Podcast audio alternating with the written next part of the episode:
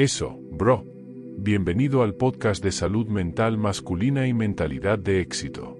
Soy Iker Aguilar, y en este episodio vamos a explorar los desafíos de salud mental que enfrentamos los hombres. ¿Sabías que muchos de nosotros no buscan ayuda por miedo a ser juzgados o rechazados, verdad? Pues sí. Esta es una realidad que afecta a millones en nuestra región y que necesita ser abordada con urgencia. En este episodio, vamos a hablar de las causas, los síntomas y los tratamientos de estas condiciones, y también de cómo podemos romper los estigmas que impiden que nos expresemos y nos cuidemos. Queremos crear un espacio donde podamos escuchar, aprender y apoyar a quienes lo necesitan, y donde podamos reconocer que la salud mental es un componente vital de nuestro bienestar general. Empecemos por hablar de la depresión. La depresión es un trastorno que afecta el estado de ánimo, el pensamiento y el comportamiento de una persona. La depresión puede causar sentimientos de tristeza, vacío, culpa, ira, desesperanza o falta de interés por las cosas que antes disfrutaba. La depresión puede tener un impacto negativo en tu rendimiento académico, laboral, social y familiar, y en algunos casos, puede llevarte a tener pensamientos suicidas. Puede ser causada por el estrés, problemas económicos, las rupturas amorosas, pasar un duelo, abuso, trauma o inclusive la genética. Pero también puede ser influenciada por las expectativas y los roles que se les asignan a los hombres en nuestra sociedad. Muchos hombres crecen con la idea de que deben ser fuertes, exitosos, independientes y que no deben mostrar sus emociones. Estos estereotipos pueden generar mucha presión y frustración, y pueden impedir que busquemos ayuda cuando nos sentimos deprimidos. Con respecto a la depresión, lo primero es reconocer que es una condición médica que se puede tratar, y no una señal de debilidad o fracaso. Lo segundo es ofrecer apoyo, comprensión y respeto a quienes lo padecen, y animarlos a que busquen ayuda profesional. Hay muchas opciones de tratamiento para la depresión, como la terapia psicológica, los medicamentos antidepresivos o las terapias alternativas. Continuemos con la ansiedad. La ansiedad es una reacción normal ante situaciones que nos generan estrés, miedo o incertidumbre. Pero cuando la ansiedad se vuelve excesiva, frecuente o irracional, puede interferir con nuestra vida cotidiana y convertirse en un problema de salud. La ansiedad puede manifestarse de diferentes formas, como nerviosismo, preocupación, inquietud, pánico, taquicardia, sudoración, temblores, dificultad para respirar, náuseas o mareos. La ansiedad puede afectar nuestra capacidad para tomar decisiones, resolver problemas, comunicarnos o relacionarnos con los demás.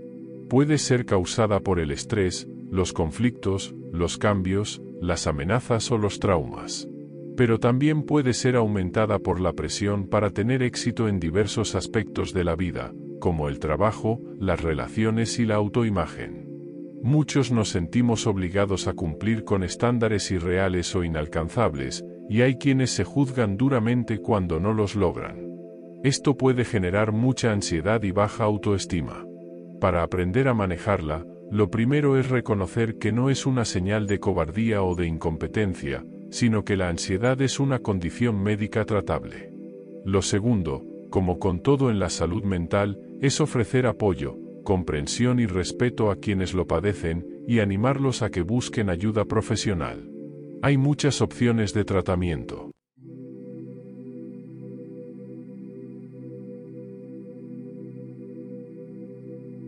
Ahora hablemos de las adicciones. Las adicciones son patrones de conducta que implican el uso repetido y compulsivo de sustancias o comportamientos que generan placer o alivio temporal, pero tienen consecuencias negativas para la salud física, mental y social. Las adicciones más comunes son al alcohol, al tabaco, a las drogas ilícitas, al juego, al sexo, a la comida y al Internet. Las adicciones son a menudo una forma de escapar o de hacer frente a situaciones o emociones que nos resultan difíciles o dolorosas.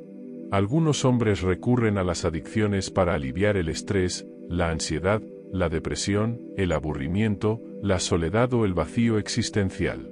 Otros lo hacen para sentirse más confiados, más sociables, más atractivos o más exitosos. Pero las adicciones son una solución falsa y temporal, que a la larga solo empeoran el problema. Recordemos que las adicciones son una condición médica. No son una señal de falta de voluntad o de moralidad. Hay muchas opciones de tratamiento para las adicciones, como la terapia psicológica, los grupos de autoayuda, las terapias alternativas o en algunos casos, medicamentos. Como último tema de hoy, hablemos del suicidio. Es una realidad alarmante que afecta desproporcionadamente a los hombres jóvenes en Latinoamérica. Según la Organización Mundial de la Salud, hoy en día el suicidio es más común en hombres entre los 15 y los 29 años de edad, y la región de las Américas tiene la segunda tasa más alta del mundo.